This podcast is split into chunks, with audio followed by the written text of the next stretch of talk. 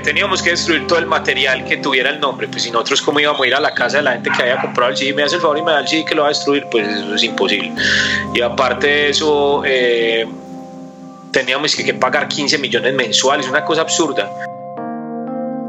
Bienvenidos a otro episodio del Neo Travelcast, un programa que le rinde homenaje a la escena musical independiente de Colombia. Yo soy Daniel Falqués. Y yo soy Mauricio Gómez. Y estas son las historias de músicos, idealistas y personajes que hicieron y hacen parte de nuestra escena. Les recuerdo que se pueden suscribir al podcast en sus plataformas favoritas para que siempre estén al tanto del episodio más reciente. Simplemente busquen Neo Travelcast y de paso nos dejan una reseña para que cualquier persona que le interese este contenido la pueda encontrar con facilidad.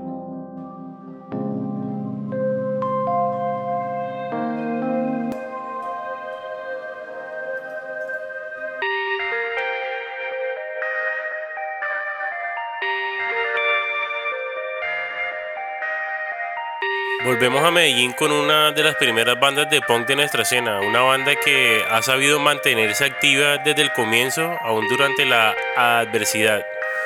Hoy hablamos con Regino de Johnny All Stars y nos contó sobre los comienzos de la banda, cómo una marca reconocida internacionalmente decidió demandarlos y cómo aún después de haber compartido el escenario con los más grandes del género siguen siendo los mismos bacanes de siempre.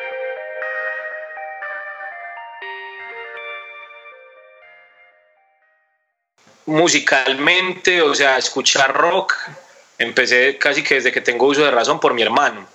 Realmente la banda que me enamoró del rock, siendo yo ya un treintañero, es Guns N' Roses. Cuando salió, salió el, el Appetite for Destruction, yo me acuerdo que mi hermano estábamos en la casa y era en esas épocas de las antenas parabólicas y eso. Entonces nosotros pues digamos no teníamos plata para tener una parabólica, pero entonces hacíamos unas cosas con la antena y nos entraban los canales lluviosos. Puras cosas colombianas como siempre. Y una vez salió ahí el video de Paradise City. Entonces mi hermano me dijo, mira este video y ya, ahí quedé flechado con el rock. Y ya pues empecé a oír en esa época Guns N' Roses, Poison, The Leppard, Motley Crue, toda esa década del hair metal y el glam. Ya me metí pues en el rock y empiezo uno a escuchar como las cosas de siempre, Metallica eh, y ya pues Black Sabbath y cosas así.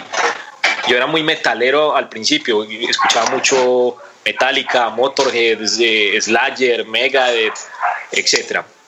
Ya llegaron los noventas y con los noventas pues llegó como todo este momento de montar en patineta y todo esto y en el año 94, bueno, primero salió algo que fue crucial como para la, la, música de Medellín y para mí también, que fue la banda sonora de Rodrigo de No Futuro.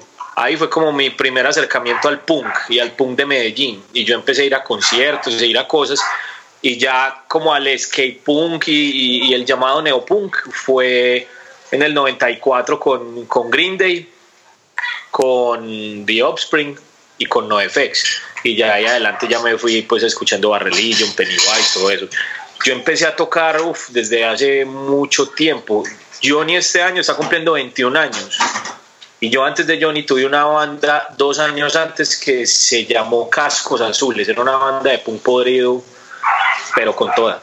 Y, y esa banda fue como mi primer acercamiento pues a tener un grupo. Eran pues letras ahí eh, digamos, muy de niños en esa época, pero eran pues en contra del sistema, la sociedad, todo.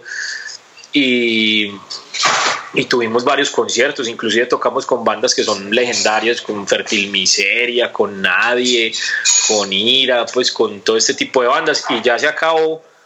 Y pues ahí dos, dos de los guitarristas de Cascos Azules se unieron y, vamos a montar una banda como con un sonido más skate punk, más tal, y ahí empezó entonces Johnny. Ok, eh, Regino, ¿por qué no nos cuenta quiénes eran esas personas que montaron la banda o que estuvieron en el primer sí de la banda, qué eran, qué hacían y chévere que nos cuente hoy dónde están o lo que sabe de ellos? Listo. Eh los, las primeras personas y, eh, fue eh, el guitarrista que es Juan Pablo Rodríguez, que es alias el Nerd, que todavía está tocando con, con, nosotros. Él, es, él fue el fundador de la banda. Él es un hombre de familia muy responsable con dos hijos y, y una esposa y, y un hombre trabajador. Eh, Camilo Gómez, que es Casquito, que es el bajista, eh, también está con nosotros aún. Eh, él pues también es un hombre de familia y también pues tiene por ahí sus trabajos y sus cosas. es, fue Rafa, Rafael Vega. Rafa en este momento anda por ahí creando instrumentos y haciendo cosas, él, está haciendo sintetizadores, etc. Y ya, bueno, esto, eh, baterista, nosotros empezamos con un baterista que, se, que era de apellido Muñoz. Realmente tocamos tres ensayos con él y, yo sinceramente no sé, no sé nada de él. No sé nada. Y, esto, y está Aníbal, que estuvo con nosotros eh, mucho tiempo, estuvo dos álbumes con nosotros, El Solo Quiero Diversión y el, y el Por Honor. Y el paradero de Aníbal es desconocido. Muy bien. vale. Y vale, y Regina, entonces chévere que nos cuente, digamos, eh, por lo menos durante mucho tiempo los primeros CDs de punk melódico o neopunk o skate que hubo en Colombia fueron el de Johnny Walker, como se llamaba en ese momento, y el de LMP, el de, no sé si te acuerdas de esa banda de Cali, eh, Los Malparidos. Eh, entonces cuéntanos cómo fue el proceso de ese primer CD, dónde salió, cómo lo, cómo lo financiaron, cuánto tiempo se, se demoraron grabándolo, dónde salió la idea pues del arte, de, de todo. Pues a ver, eh yo recuerdo pues eh, el MP, inclusive yo recuerdo mucho la primera vez que yo vi a LMP en vivo. Fue aquí en un concierto en un sitio que se llama el Teatro Ensayo, que fue, y fue al lado de una banda llamada Contraorden y otra banda llamada eh, Desadaptados. Y llegó el MP. Eh, lo recuerdo porque ese día inclusive les, me gustó mucho y les compré el, demo, que era un cassette que la portada era un rinoceronte. Entonces, ya después empezamos nosotros a hablar con ellos, inclusive nosotros tocamos con ellos en una época y, fueron pues como grandes amigos en, ese momento. Ya cuando llegó pues como el momento de sacar el CD de Johnny, de Johnny Walker en esa época, pues todo fue como muy, no, pues como muy natural nosotros lo grabamos en un estudio de Medellín que ya no existe, que se llamaba Lorito Records. Nos lo grabó un personaje que se llama Nicolás, le dicen Nico Neus porque tocaba en una banda llamada Neus. Eh, Nico fue una pieza clave. Nosotros ese CD lo grabamos en bloque. O sea, no lo grabamos pues como acostumbran a grabar en ese momento que primero la batería, después el bajo, las guitarras, no. Se grabaron todos los instrumentos juntos, en bloque, en una sesión y ya después se grabaron las voces. Nosotros inclusive cuando nos metimos ahí a grabar, dijimos, parce, para sacar un demo. Pero la grabación está quedando tan chimba que dijimos, no, pues parce, pues démonos la pela y saquemos un CD. ¿Cómo lo financiamos? Con conciertos, con vendiendo cosas, con platas que se lograba uno recoger por ahí, por un lado, por otro, y, y salió. El arte nos lo hizo el, el primo del guitarrista del, del, Nerd. Y eh, llegó, eh, inclusive es que, ah, mira, es un dibujo muy bacano, mira lo que dibujó Isca, ya. O sea, eso fue así. De ahí nos fuimos y que hagamos, recuerdo que hay un CD de que se llama Check Your Head y nosotros lo abrimos y es como una, un mosaico de fotos. Y entonces cogimos un montón de fotos. ¿Qué pasa? Que Aníbal, cuando no nos dimos cuenta, había metido todas, todas las fotos de él nosotros no, pero Aníbal, ¿qué es esto? Mira. Entonces nos tocó sacar como un montón de fotos de Aníbal y ya empezaron a meter como de la, de la banda. Y es que eso fue más charro. Yo me acuerdo que nosotros veíamos como cosas. Yo me acuerdo que a Aníbal le dieron como una revista de porno, pero, pero no, eran, no era de porno pues de vías en pelota, sino como de, de, de, de cómic porno. Nosotros que mira ese sapito, metámoslo ahí. Y ese sapito después se convirtió en el logo de mutante. O sea, imagínese eso de una revista de porno de por ahí X salió eso. Ah, mira, estas viejas, y es que pongámoslas al lado del letrerito. O sea, era una cosa, nosotros lo diseñamos, me acuerdo, lo diseñamos con un man que se llama Marcelo, y Marcelo, pues nosotros éramos unos niños y él nos seguía todas las bobadas. Y, y salió, salió, es más, me acuerdo es que vamos a tomar unas fotos, nos las tomamos en mi casa, creo que nos las tomó mi hermano, o sea, eso fue lo más, lo más natural del mundo y ahí salió y ya pues ahí cuando nosotros salimos ese álbum nos trajo pues cuando lo sacamos ese álbum nos trajo como muchos muchas cosas buenas. Con ese álbum fuimos a Rock al Parque en el 98 recorrimos pues casi todo Colombia.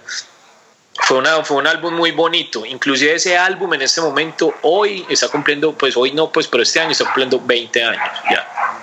Imagínense. 20, sí 20 años.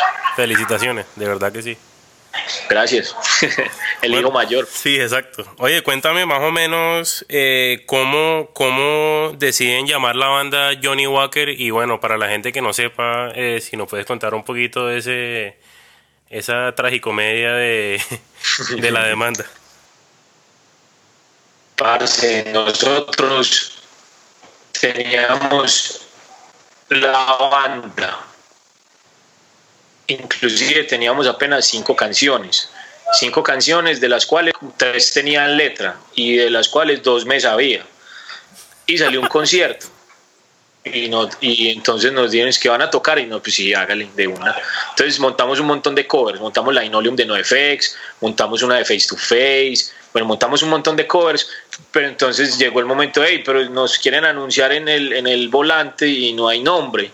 Entonces yo me acuerdo que fue a final de un ensayo, nosotros es que cómo nos ponemos y empezamos a decir estupideces, pero eso fue, o sea, no, ni siquiera fue como en las bandas, pues que fue todo un día, no, nosotros fue en cuestión de cinco minutos, empezamos a decir nombres, cuando yo me acuerdo que Camilo Casco dijo es que Johnny Walker o qué, nosotros que, ah, sí, eso está bacano, pongámosle así, es que listo, es que, pero entonces pues pongámosle y lo cambiamos. Y por ahí hay algo que dice que no hay nada más permanente que lo temporal y así nos quedamos. Y hasta que un día, claro que es que nosotros fuimos muy lejos también y fuimos muy descarados. La página de nosotros era toda la iconografía del whisky, todo. El, el whisky es Keep Walking y nosotros era Keep Rocking. O sea, y, y, un día, una Semana Santa, eh, es que parce, no, nos demandaron. ¿Nosotros qué? Sí, que Johnny Walker nos demandó.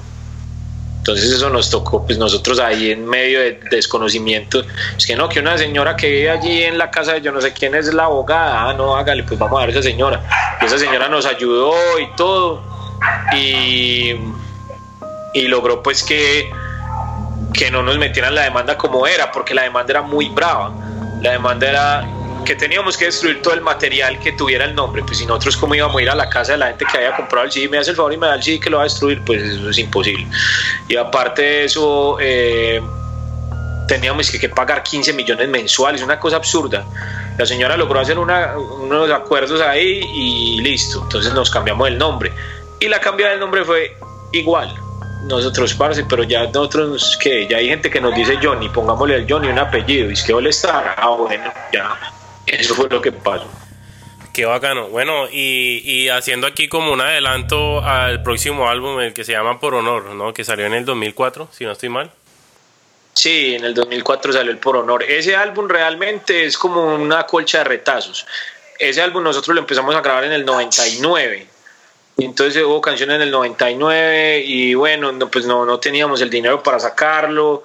Eh, y se grabaron canciones, mucho tiempo se quedó en el estudio una sin, sin, letras. El hecho es que eso fue como una colcha de retazos, es el álbum para mí que es como el, el que menos nos representa en sonido porque pues era como una coyuntura musical en ese momento de todos nosotros, entonces eh, salieron propuestas, salieron cosas y salieron sonidos que de pronto no son los de ahora y en el 2004 inclusive lo sacó una disquera independiente de Bogotá llamada Koala Juan, Juan Koala. Juan Koala nos dijo, y nosotros, yo le saco ese álbum, nosotros no, hágale una. El álbum inclusive se llama Por Honor, porque nosotros dijimos, para si tenemos que sacar eso por honor, pues porque, pues no, ¿cómo vamos a dejar eso ahí podrido? Entonces, eh, lo sacamos, pues lo sacó Juan Koala, y ese álbum le fue lo más de bien, y ya pues yo es más, yo no lo tuve como en mucho tiempo, lo encontré por allá en Bogotá, creo que en Cachalote, una cosa así, lo compré. Eso mismo me pasó con el Solo Quiero Diversión. que no tampoco tenía y lo encontré por allá en una cosa de segunda y lo compré en 15 mil pesos. Qué bacano. Y y sí, salió ese álbum, pues, pero realmente ese álbum es, es, que es muy raro. O sea, tiene una versión de Solo Quiero Diversión nueva, que era la que empezamos a implementar en los conciertos, que es como un poco más hardcore. Tiene unas canciones que son más melódicas, las letras, yo no escribí casi letras en ese álbum, fueron casi todas de Aníbal. Estaba por decir esa chica que era para una novia de Aníbal, y ya pues esa chica es una pelada que ya tiene como dos hijos, está casada, o sea, ya ya es otra cosa por completo, distinta. O sea, ya son, cosas, hay un cover de Ira, hay una canción que se había perdido y yo la recuperé de un cassette y yo no sé nada de, ingeniería de sonido ni nada y yo mismo es que la arreglé para poderla meter ahí y eso quedó una porquería. Bueno, son muchas cosas, pero, pero ahí está y salió y es un hijo y se le quiere. Esa chica la conocí en un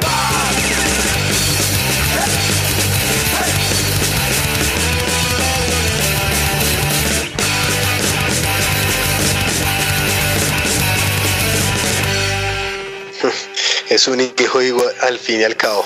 Sí. Eh, eh, bueno, cuéntanos entonces en esa primera etapa de Johnny, ¿cierto? ¿Cuáles eran los roles de la gente? O sea, o sea, acabas de decir que tú no componías o que no tú no compusiste tantas canciones en, en ese segundo álbum.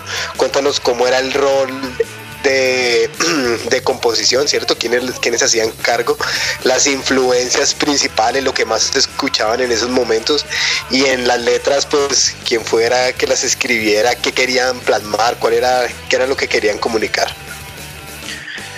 Bueno, en el, en el Solo Quiero Diversión fue, un álbum que sí, pues musicalmente todos aportamos. Un álbum que nació como nacen la mayoría de los álbumes, que es en un garaje, haciendo música, cinco amigos, y listo, ¿cierto? Eh, yo, yo sí compuse muchas letras en ese álbum. Las letras en esa época eran letras de lo que uno medianamente vivía, porque yo siempre he sido muy defensor de que la música es honestidad, o sea, yo no puedo componer una letra de algo que yo no, vivo o no siento. Yo no creo que, es, que, eso no me importa, pero hasta la misma gente lo, lo percibe.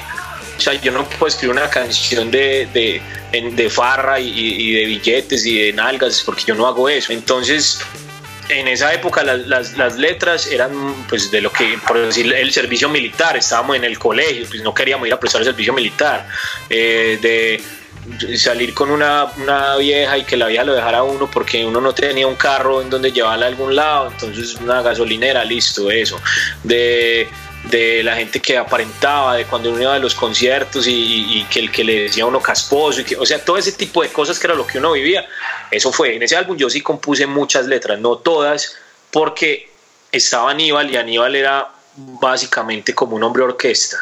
Él llegaba un día y es que, parce, ya tengo una canción.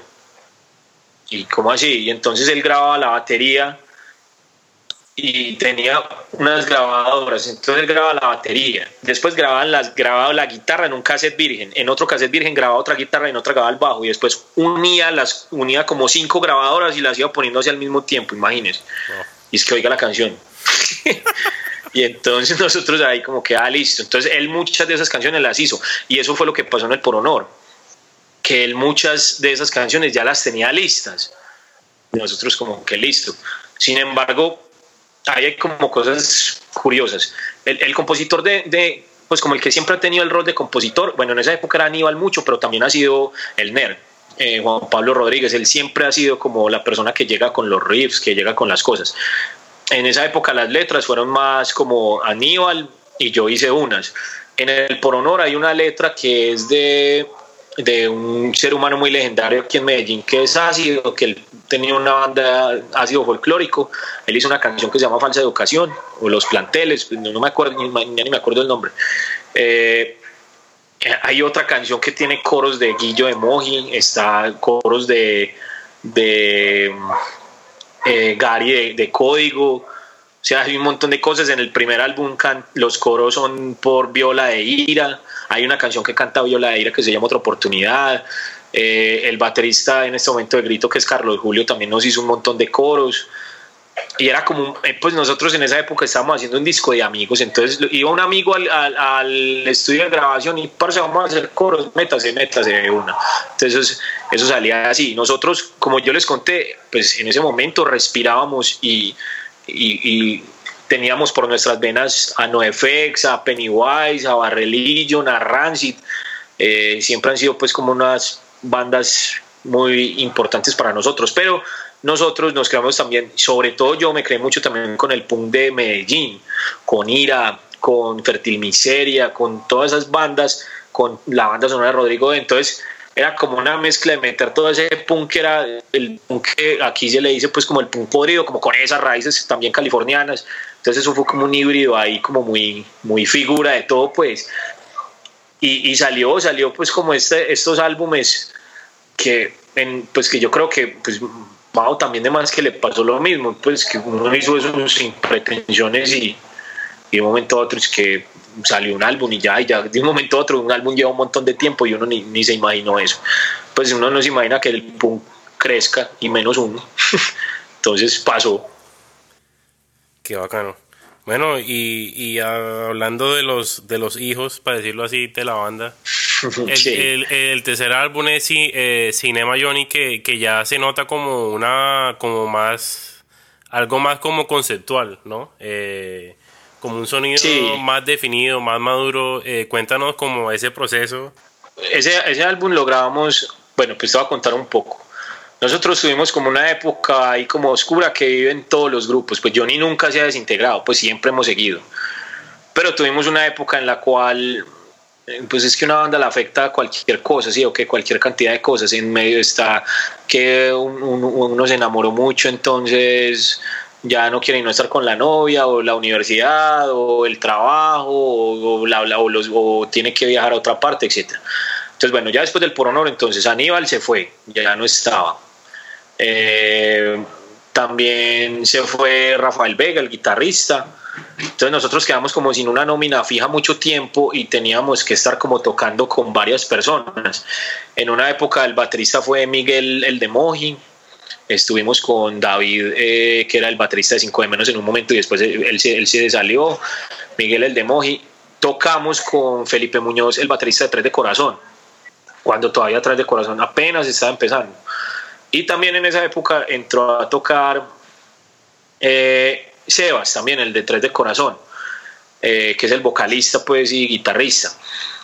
Ellos estuvieron ahí un rato, pero ya empezó Tres de Corazón, entonces ellos se metieron en eso. Entonces yo dije, no, no más, o sea, yo tengo que conseguir una nómina fija porque yo, y aparte también como en ese momento es, es como no estar tocando esas mismas canciones de siempre y a mí sobre todo me hace mucha falta como sacar música nueva porque si no uno pues eh, se queda tocando la misma huevona todos los días entonces sacamos entonces yo ya dije como voy a llamar a una gente, entonces llamé a un, amigo que conocía desde hace mucho tiempo, que fue Paulo, y, llamé, y llamamos otra vez a David, que, que él había tocado con nosotros, eh, que el baterista de 5 de menos, y volvió. Entonces ya dijimos, parce, listo, vamos a grabar, vamos a, pues vamos a componer.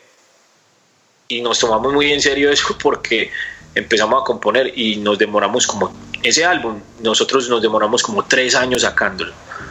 Pero ni siquiera pues porque oh, vamos a sacar una obra maestra, no, pues porque estamos haciendo canciones y dijimos, parce, vamos a trabajar con un productor, porque nos dimos cuenta que era importante como una mirada externa que le dijera a uno, no, mira, eh, esto, pues eh, eh, yo veo, yo percibo esto, porque uno pues siempre compone y las cosas que uno compone le gustan, pero uno necesita a alguien que le diga, no, eso es una mierda, y uno, ah, pero ¿cómo así? Y eso le hace uno como analizar un poco más lo que está haciendo. Y el productor fue Sebas, precisamente, Sebas, el de Tres de Corazón. Ese álbum lo, compusimos, como ya les dije, entre un periodo de tres años. Lo grabamos en un estudio acá que se, llama, se llamaba Ignios Studio, con un personaje también muy conocido aquí en, Medellín, que es alias Chata, que era el baterista de una banda muy legendaria también de Medellín llamada Juanita Dientes Verdes. Y ese álbum sí lo hicimos muy conceptual. ¿Pero por qué? porque ese álbum nace del gusto de nosotros por las películas de terror y las películas lado B. Y porque somos de esos típicos ñoños que hablan y no hablamos con referencias de películas y películas de los ochentas y yo no sé qué. Entonces quisimos hacer un álbum que fuera como cuando uno iba a cine. Entonces empieza con una musiquita que es como el, intro, pues los créditos iniciales. Va la música, pusimos un, una, en la mitad un interlude que sería pues como vaya la, en, en nuestra época, pues en mi época. Uno estaba viendo la película y la paraba para que uno fuera a comprar cosas a la confitería y, y volviera. Entonces pusimos eso seguimos pues para abajo y ya la última canción le dejamos un pedazo largo para que fueran como los créditos finales. Y por eso lo pusimos eh, Cinema Johnny. Y todas las letras van, ese álbum yo escribí todas las letras, pues ahí, estoy escribiendo todo, eh, también estuvo pues Sebas ahí en ese proceso pues porque él es el, el él era el, el, productor, entonces estuvimos pues ahí como en eso y todas las letras son con referencias, con haciendo como comparaciones, con todo. Ese álbum salió en el 2008, ese álbum está cumpliendo 10 años este año y ese fue digamos como el álbum que ya salió como con el verdadero sonido de la banda pues eso ya fue el álbum en el que dijimos ya no queremos ser una copia de una banda gringa sino pues que queremos sonar como lo que nosotros queremos sonar y ahí salió, ya ahí fue un álbum que también leemos mucho, con ese álbum también giramos, salimos del país, eh, tocamos por todo Colombia, en todos los festivales que te alcances a imaginar, entonces es un álbum que nos gusta mucho, ese álbum inclusive pusieron canciones en radio, o sea, cosas que ni se imaginaba que iban a pasar y pasaron. Y eso ha sido lo bacano con Johnny, nosotros nunca hemos tenido ninguna pretensión de nada, o sea, nosotros no queremos ser ni la mejor banda del mundo, ni queremos cambiar el mundo con nuestra música, ni queremos, no, a nosotros nos importa un culo realmente, lo que queremos es tocar, ya lo que venga, bienvenido sea.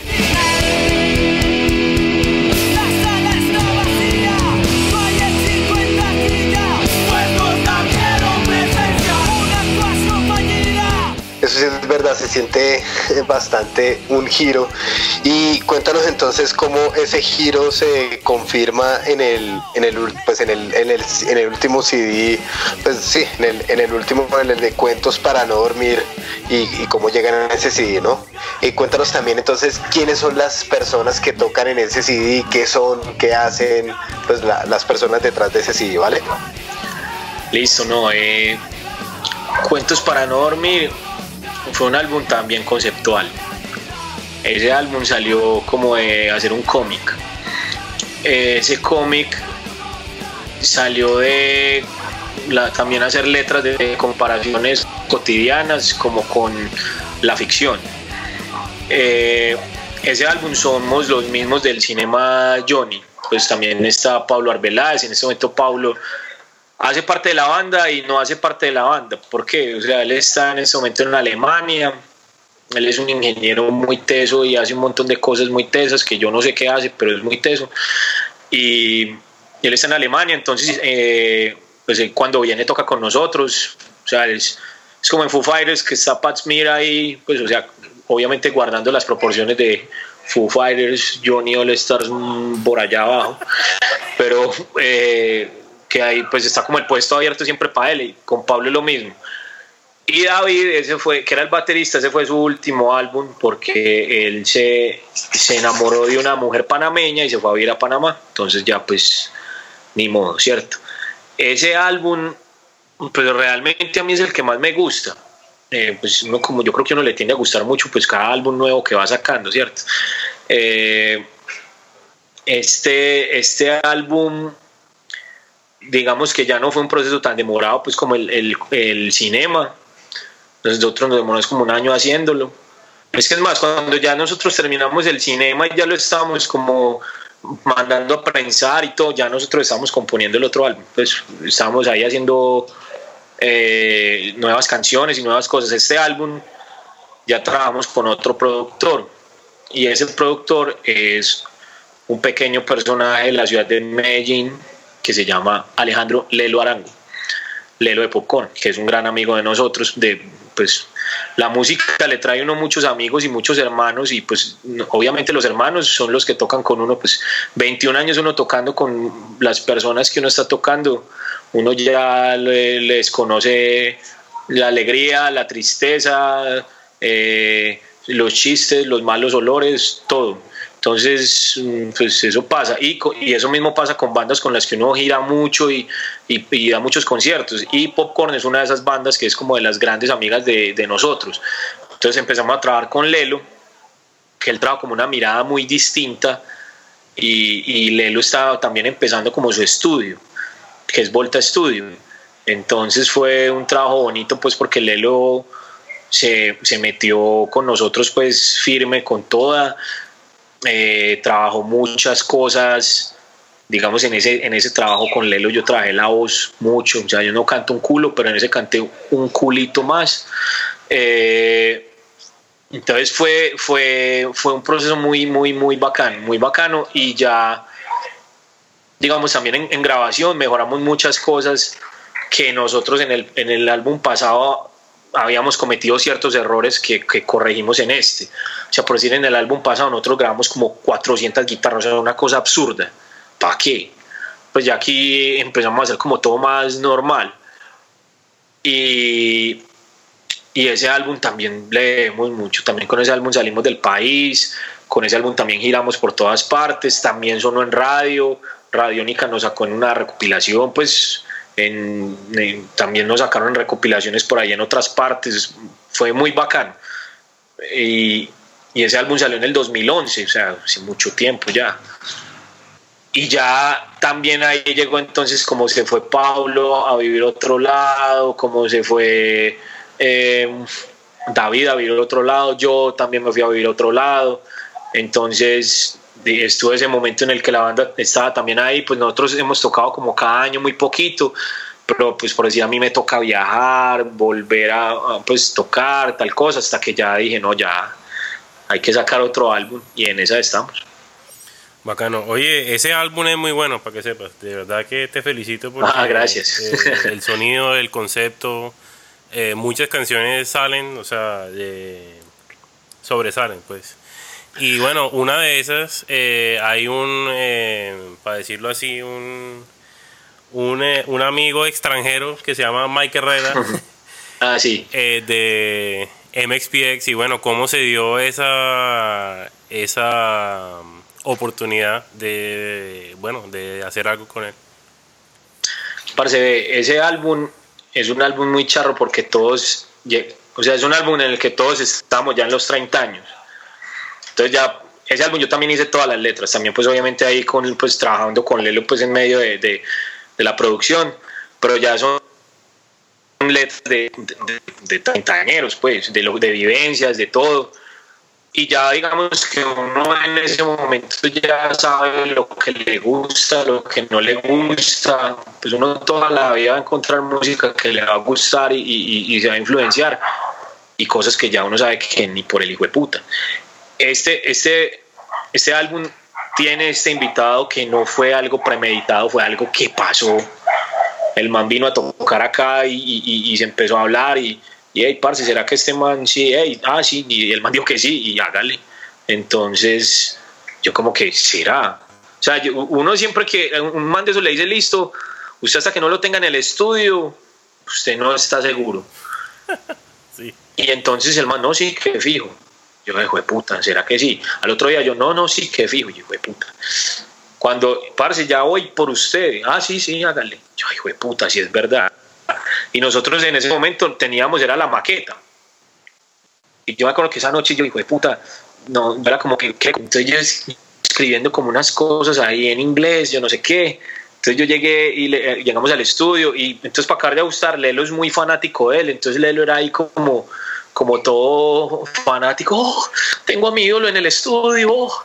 entonces era como, sí, eso es como, eso es como como chimo, pero también es como todo incómodo, pues, porque sí, eso es muy raro.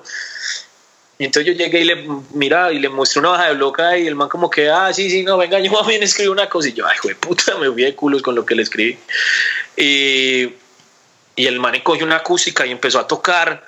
Inclusive en la canción empieza él tocando la acústica, eso ni era para la canción, pero yo le dije a Lelo, ese man entra y se tira un peo y ese peo sale, o sea, todo grave lo parce. Y así fue. Entonces el man empezó a, tocar y tan, tan, tan, y ya al final entonces se metió las voces de él donde eran, listo. Y, yo, hijo de puta, qué responsabilidad hacer una canción con un man de eso, ¿sí o qué?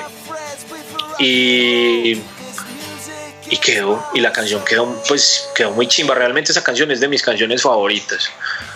y más allá de, de, pues de que esté Mike Herrera, que es una chimba, porque nosotros nos creamos, y, en específico eh, Johnny All Stars, ese álbum que se llama Life in General, nosotros le dimos caja hasta, hasta más no poder. Entonces era, sí, era como estar con ese héroe del con el que crecimos y cantando una canción de nosotros, pero al mismo tiempo también ya estando más viejos, entonces la letra pues se hizo como de todas de un montón de vivencias y cosas.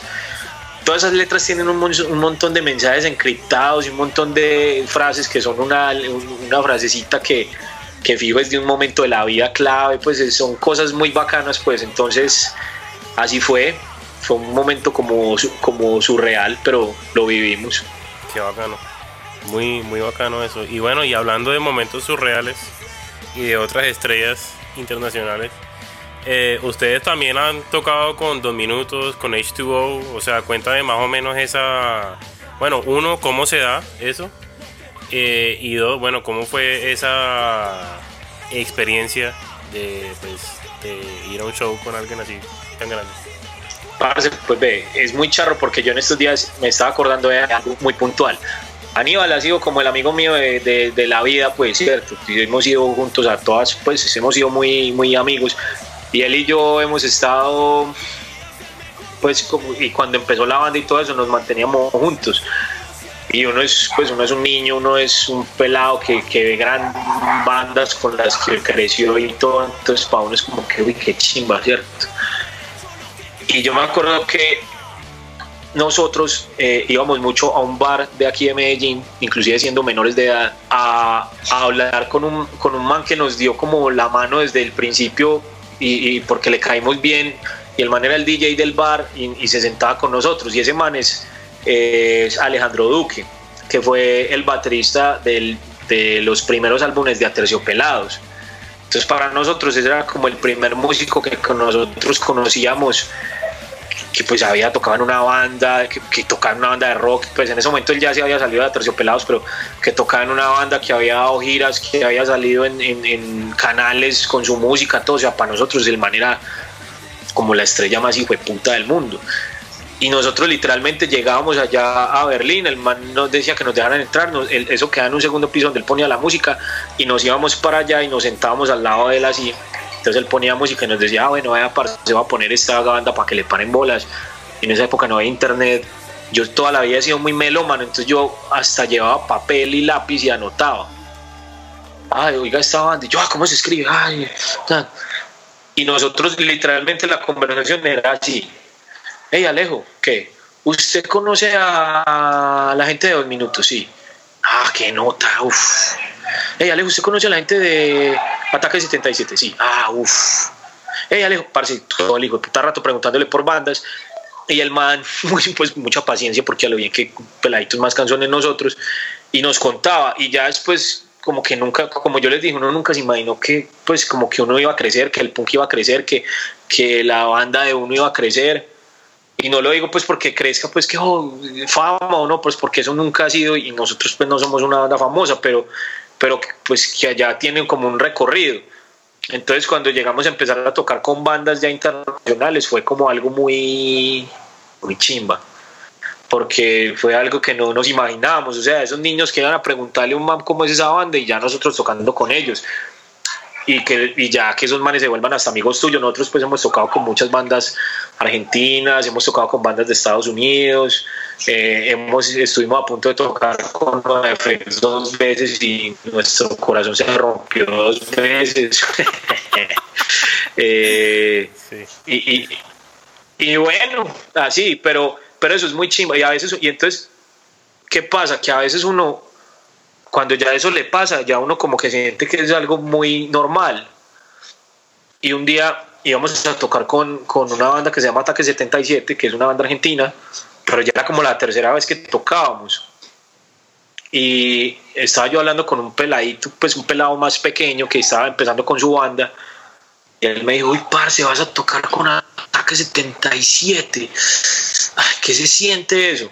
Y yo dije, parce, este pelado me acaba de dar una lección, pero brutal. Una vez da esas cosas como, porque, ah, sí, ya es la tercera vez que va a tocar con ellos, normal. Y eso es una cosa muy chimba, o sea, es una cosa muy bacana. Son cosas que uno nunca se imaginó que iban a, pasar. De esas bandas que uno oía en, los audífonos, en la casa, y de un momento a otro uno estar tocando con ellos. Y eso le enseñó a uno como a valorar eso. Para mí, y, eso me, me, me, enseñó como parce cada momento, es una chimba, o sea, es un... Esta música, o sea, nosotros no tocamos por plata porque básicamente no, no, no nos ganamos un peso de esto. Es más lo que uno le puede invertir que lo que uno se pueda ganar. Nosotros no tocamos porque ay, no, famas o yo no sé qué, a nosotros no nos interesa eso en, lo más mínimo, como yo les dije, cero pretensión.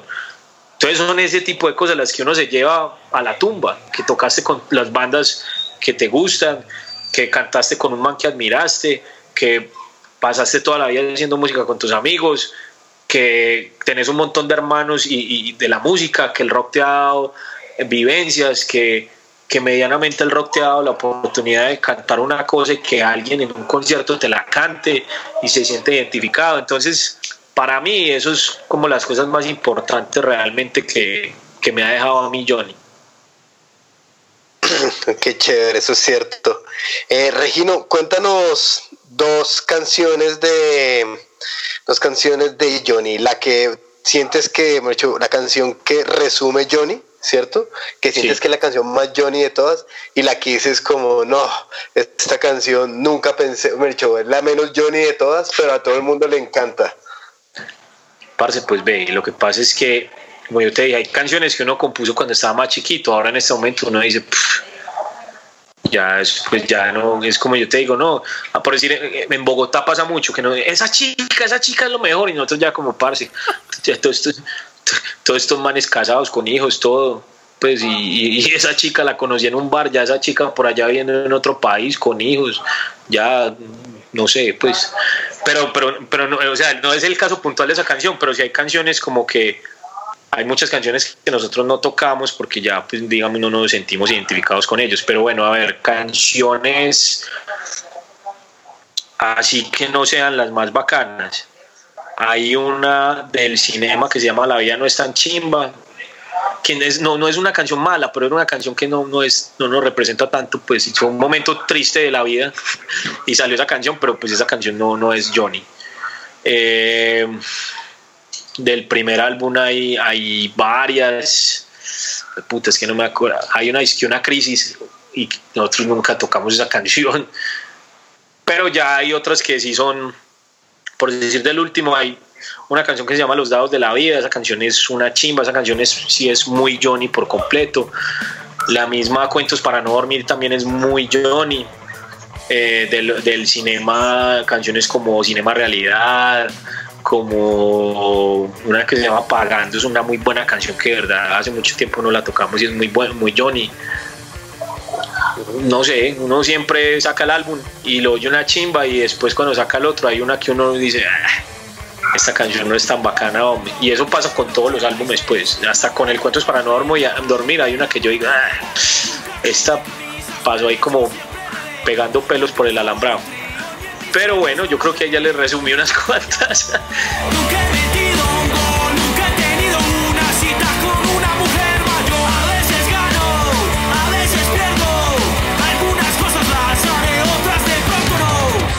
Oye, y bueno, eh, ahorita que hablaba sobre, eh, bueno, las bandas grandes y, o sea, cómo te inspira sobre todo ese, esa banda que tanto te gusta, que es Guns N' Roses, que, bueno, tú has dicho en otras partes que te ha, cambiado la vida prácticamente. Sí, eh, sí. Hace poquito estábamos hablando con Leo de Sig Morgan y de Factor Mostaza y él nos estaba diciendo que, que prácticamente él comenzó la página de Factor Mostaza y comenzó Sig Morgan por Johnny Walker. Eh, o sea, eh, y prácticamente él, o sea, definió su vida eh, porque empezó haciendo websites, ahora diseña y bueno, hace cosas de mercadeo. Prácticamente se puede decir que Johnny definió la vida de Leo, ¿sí? Entonces, ¿cómo se siente al revés influenciar a alguien que, bueno, que, o sea, para nosotros ha sido alguien importante ¿no? en la escena. No, pues a ver, yo hay varias cosas y, empezaron a pasar como hace unos años, cuando mucha gente es que, parce, yo crecí escuchándolos a ustedes, yo tengo mi banda gracias a ustedes, pues lo primero es que se siente uno más viejo que un putas, eso no se puede negar. Y lo segundo es que, que es como una sensación muy rara porque, porque es que mira, vos escribes una letra en tu casa, vas y la cantas en un ensayo, pero vos estás escribiendo una cosa sin la mayor pretensión de nada, o sea, simplemente porque querés decir algo y ya. Y pues hacia la gente le gusta bacano porque de corazón, y, puede que esto suene pelle, pero es que pues nosotros no hacemos música por la gente, pues nosotros hacemos música porque nos gusta y que le guste a la gente es bacano, pero pues porque nosotros disfrutamos haciéndolo. Pero nosotros pues no decimos, vamos a hacer esta canción porque queremos pegarle a tal nicho, no, a nosotros eso nos importa un culo realmente, sino porque, pues porque sí es lo que queremos contar y expresar. El caso de Leo específicamente es un caso muy brutal. Leo es un man que yo le llevo la rebuena, lo, lo admiro, porque me parece que ha hecho cosas muy bacanas y muy bacanas por la escena y soy su fan y soy fan de su banda, o sea, me gusta. Entonces, yo me acuerdo exactamente el día en el que yo conocí a Leo y fue en un concierto, en el, fue en el concierto en el que nosotros lanzamos el Por Honor aquí en Medellín. Eso fue entonces en el 2004.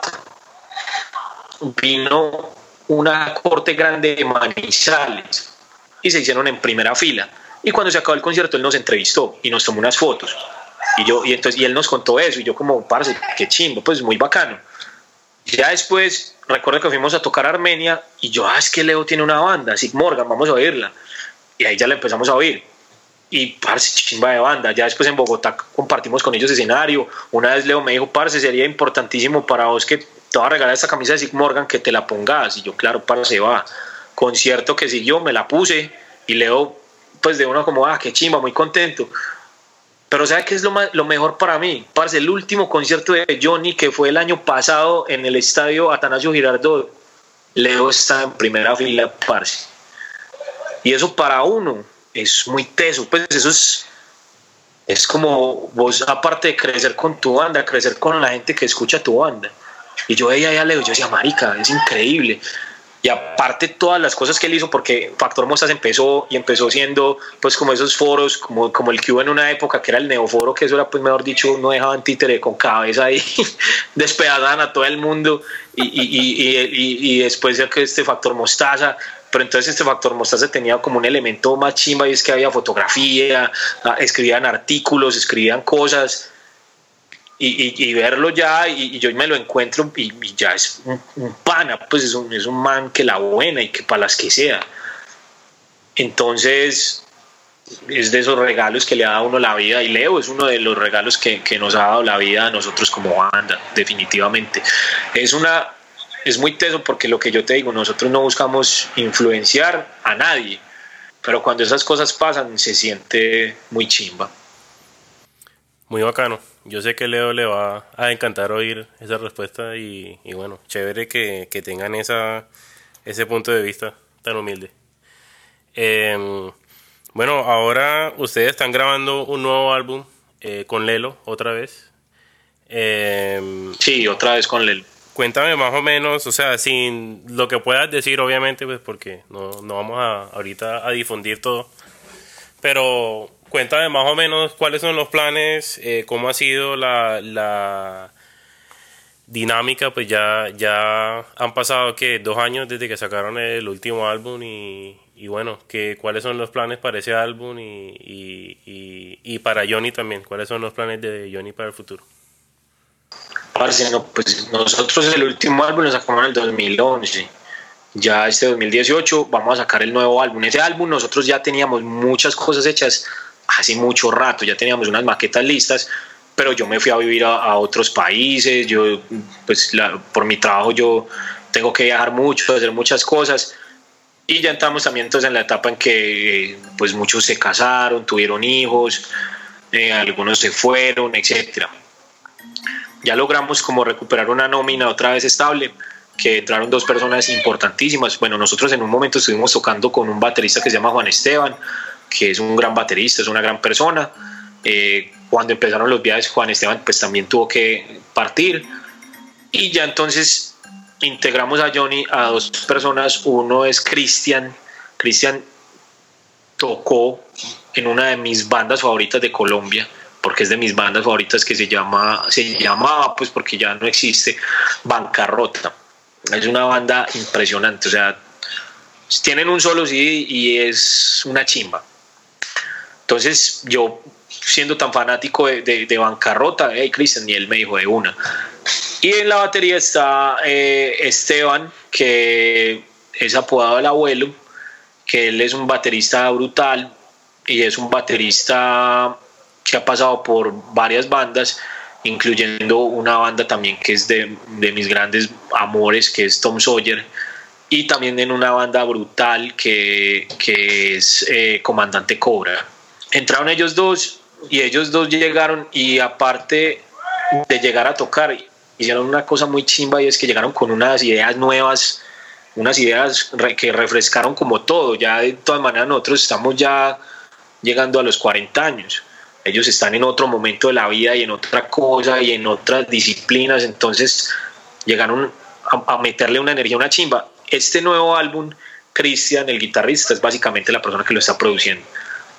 Y digamos que eso yo de corazón quería que pasara porque es un guitarrista muy bueno, es un músico excepcional, es una persona con unas ideas, una chimba, y yo sabía que él podía llegar a darle como a Johnny ese, ese aire que nosotros necesitábamos darle como con un poco más de, de, juventud, que es del lado de ellos.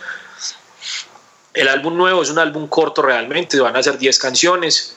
Eh, aún no hemos definido, pues como en, en, cuestión de una línea artística qué, pero lo que sí está claro es que yo ya no quiero que sea un álbum conceptual, ya tenemos dos álbumes conceptuales este ya simplemente creo que quiero que sea un álbum que pues que tengan las canciones que nos gustan y listo, ¿cierto? Y, y así hemos estado como de acuerdo todos los de la banda. Pero sí tiene un sonido mucho más pesado, mucho, mucho más pesado. Y no es por hablar mierda, es porque tiene un sonido mucho más pesado. O sea, este álbum lo compusimos con influencias las influencias punkeras de siempre, pero también influencias como Pantera, como Metallica, como Slayer, como, o sea, es un álbum mucho más pesado. Entonces, ojalá pues entiendan el momento en el que estamos en la banda, pero estamos muy contentos, está quedando demasiado chimba, ha sido también un proceso muy distinto a como nosotros hemos compuesto los álbumes y los hemos grabado porque pues nosotros los álbumes los hacíamos como se hacen, pues vas a un ensayadero, ensayas, sacas las canciones, se sacan unas maquetas, eh, que es como una pre, trabajamos bajo esas maquetas y corregimos errores. Este álbum básicamente lo hicimos en estudio, lo estábamos haciendo en estudio. Entonces es un reto nuevo, pero es volver como a, pues hacer música es una chimba y hacer música con tus amigos es diez mil veces más chimba y esos manes no son mis amigos, son mis hermanos. Así el abuelo y Cristian lleven en la banda pocos, son mis hermanos. O sea, si uno está compartiendo eh, un punto de vista creativo y está haciendo un bien común, es, es tu hermano. Entonces, yo sé que va a ser un choque cuando la gente lo oiga porque puede estar acostumbrado a una cosa.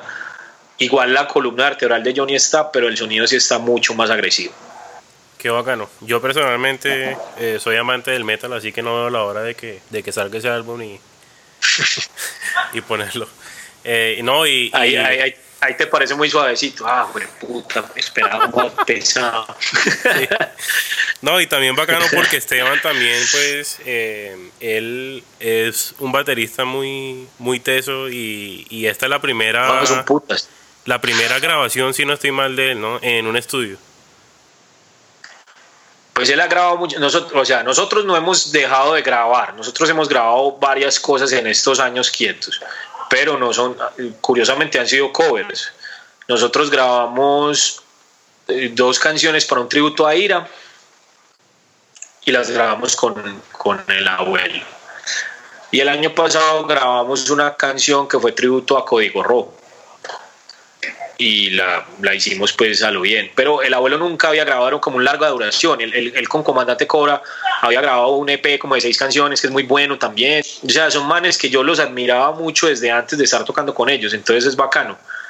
Y él estaba muy nervioso, muy nervioso, y yo le decía, huevón, relajado, es que nosotros acá, yo se lo dije a él, vea, nosotros no tenemos presión de nada. O sea, a nosotros no, no, no, nos importa sacar un hit, no nos importa sacar un álbum que venda millones, no nos importa sacar un álbum que suene en la radio. O sea, eso no, no está ni siquiera en la ecuación. Entonces, relájese. O sea, lo importante es que pasen pase bueno y, que, y que tenga un proceso agradable, porque eventualmente eso también se siente en la música, ¿cierto? Entonces, eh, él como que lo entendió y el abuelo es más juicioso que un putas y grabó esas canciones una chimba. Entonces, Cristian también, Cristian fue el encargado como de coger y, y, y, coger unas maquetas que ya nosotros teníamos de, de antes y, darles un nuevo aire y el aire fue una chimba, o sea, fueron unas cosas brutales que Cristian estaba encargado pues de, de producir y de todo eso en compañía de Lelo y lo que ha hecho es brutal, brutal. Entonces, ha estado muy bueno, ha estado muy bueno. Ha sido un proceso distinto, pero también se aprende. O sea, también digamos que hemos tenido unos procesos de grabación distintos. Pues nosotros grabamos en cinta cuando pues todavía no existía eh, los programas de, de, grabación pues de ahora eh, no, existía Pro Tools, no existían esas cosas, nosotros grabamos en cinta, hemos grabado en bloque, hemos grabado en cinta, hemos grabado con Pro Tools eh, y ya en este momento estamos haciendo un disco casi que en estudio, entonces creo que son muchas anécdotas para contar. Bacano, bueno, eh, apenas salga, ya ahí lo estaremos publicando para que, para que la gente se entere, para, bueno, para apoyarlo más. para más, sí. Muchas gracias. Oye, cuéntame, cuéntame, yo creo que, que eh, o sea, tú mencionaste lo que todo el mundo hacía, pero tú no mencionaste lo que tú hacías, eh, que dices que viajas y eso. ¿A qué te dedicas? No, lo mío es el narcotráfico, no ah, mentiras. Yo, no mentiras, no, yo desde, yo siempre he, pues he sido como un, será un romántico, no sé qué, pero yo siempre dije, yo voy a vivir de la música, de alguna manera. Entonces, eh, y así ha sido. Yo trabajé mucho tiempo en medios de comunicación, como 15 años, que eh, dirigí, presenté programas de televisión, eh, trabajé en radio, hice, hice fui, también director de emisoras, hice artículos por ahí, todo siempre muy ligado a la música. Y en este momento yo ya estoy trabajando es con artistas, eh, ya pues artistas grandes de todos los géneros, en lo de trabajo desde el área de manager, desde el área del, arte, de, todo lo digital, marketing, o sea, todo. Y pues he trabajado con todo, lo que ustedes quieran, desde rock hasta reggaetón, hasta todo. Es, he estado con ellos y pues esos trabajos le, le, exigen a uno mucho estar viajando, pues porque todos son artistas grandes que están viajando y están haciendo cosas. Entonces sí, yo pues lo mío es la, la creación de estrategias para, para artistas. Y he trabajado con lo que ustedes imaginen, o sea, con Maluma trabajé, imagínense. Entonces, o sea, yo sé que eso es lo menos punkero del mundo, lo menos rockero, pero pues me importa un culo también, pues es de todo se ha aprendido y, y, créeme que em, aprendí a entender la música de una manera muy distinta cuando ya empecé a trabajar con artistas grandes. Ya, y empecé a valorar mucho más lo que uno hace, porque es muy distinto cuando vos estás trabajando de la mano de una disquera que, que, que, te das cuenta que te exigen unas cosas, que meten la mano en unas cosas, que hacen la música de una, o sea, lo que vos te imagines, a cuando vos te das cuenta que tenés la libertad de hacer lo que te dé la gana. Es cuando vos decís, yo no cambio esto por nada, fue puta, o sea, yo no cambio esto por los millones de dólares que quieran. Es cuando uno dice, leal a, a las convicciones que tiene uno. Y así será, así será. Hay que camellar y, y hay que darse la pela por hacer cosas para uno poder darse esa libertad musical.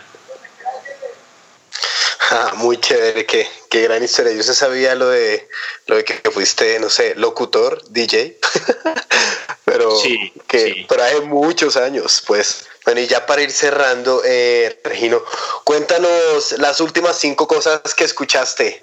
O sea, de música, no sé, el último CD, el último playlist, la última canción, la última banda, las cinco cosas eh, para que pues para que la gente sepa que, en qué andas, que, estás escuchando en estos días. Pues listo, yo siempre he sido muy fanático a las cosas que oído desde pequeño, ¿cierto?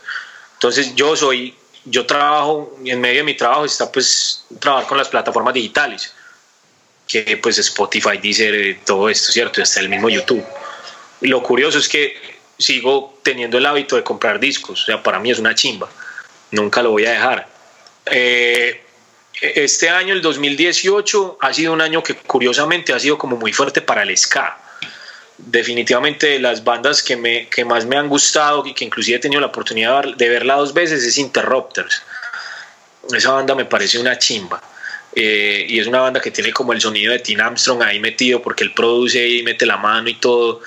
Y es una chimba, es, como una banda nueva, pero que como que con el sonido de, lo que uno veía antes es algo curioso. Matt Cadiz también sacó un álbum muy bueno que es un álbum de covers de puras canciones de punk con las que uno creció, de Barreligion, de NoFX, de Misfits, de todo eso.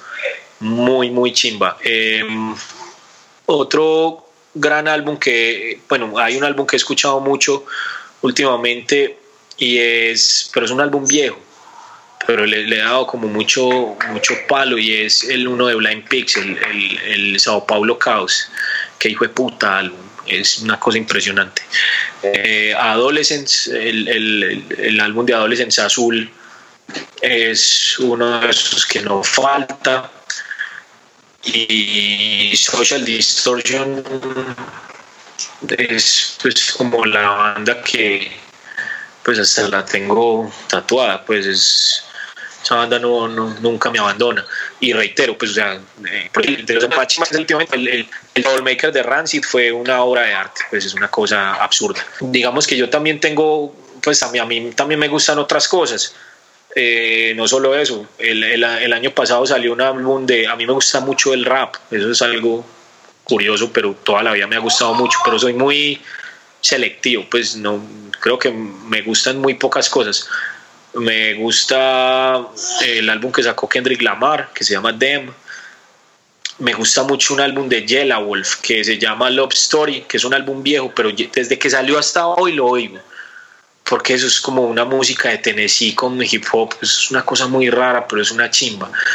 Y me gusta el country, me gustó un álbum que sacó Nergal, el, el, vocalista de Behemoth, que es una banda de metal, sacó un álbum de country que se llama Me and That Man, es una obra de arte, o sea, eso es una cosa impresionante. De bandas así de punk, eh, hay una que se llama Buenísima, y hay otra que se llama Direct, Direct Hit, muy buena también eso es como lo que le he dado más caja. Igual pues yo me mantengo haciendo listas en Spotify, escuchando cosas, entonces ahí se pueden dar cuenta lo que yo estoy escuchando. Bacano. Bueno, vamos a, tratar de coger todos esos links y los vamos a poner para que para que la gente los pille. Bueno, y cuéntame qué, em, qué bandas nacionales has estado siguiendo. No, yo soy muy fan de la, de la música colombiana y soy muy fan de las bandas con las que crecí y, con las que me han influenciado. Pues para mi banda favorita de todos los tiempos colombiana es Ira. Ellos, pues es una banda, una chimba y de las cosas que yo le debo a la música y que le agradezco a la música es precisamente que, que me dio la oportunidad de volverme amigo de ellos. Entonces es una chimba porque Viola y Mónica son grandes parceros, entonces la buena. Hay una banda mm, de Medellín, en, Bogotá no es tan popular, pero aquí en Medellín sí, y es Bajo Tierra. Esa banda es una cosa impresionante, impresionante. De Bogotá me gustan muchas bandas, pues de, todas las bandas con las que nosotros crecimos tocando, pues con, la, de, la de Mao, la PM, Octubre Negro, la de Nico, eh, pues que a uno le dicen eso y se le olvida.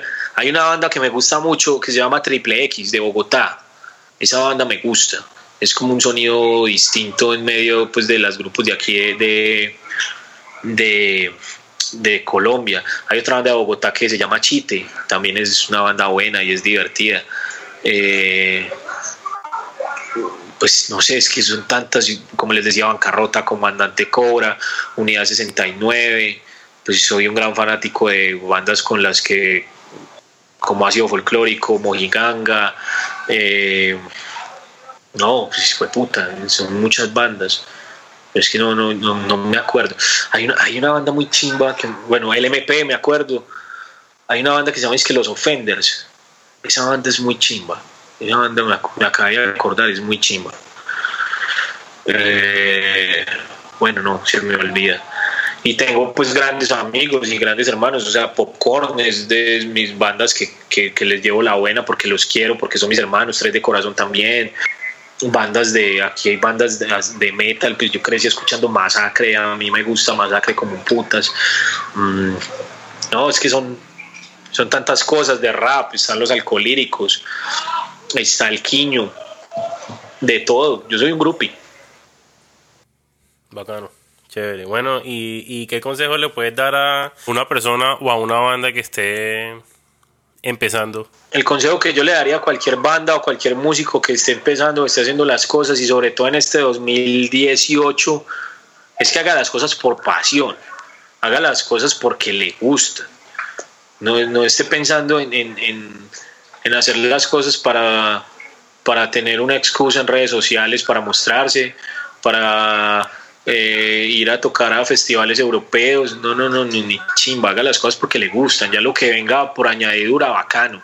Y si le quiere meter, y, obviamente yo no estoy diciendo pues que no le meta el culo si quiere vivir de eso, sí, hágalo, pero sea muy honesto.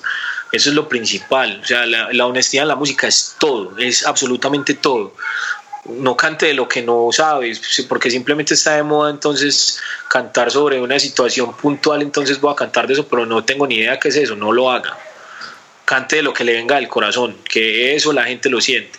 Sea honesto y tenga pasión. Es que la pasión es lo que no le deja uno renunciar. Vos vas y das un concierto un día y es una chimba de concierto. Y vos sales muy contento, pero después vas, vas y das otros dos y son unos conciertos de mierda donde no va nadie, donde te tiran piedras, donde todo eso. Si vos no tenés pasión, ahí mismo decís, ah, esto no es para mí, te vas. Pero si vos tenés pasión, eso nunca se te pasa por la mente renunciar.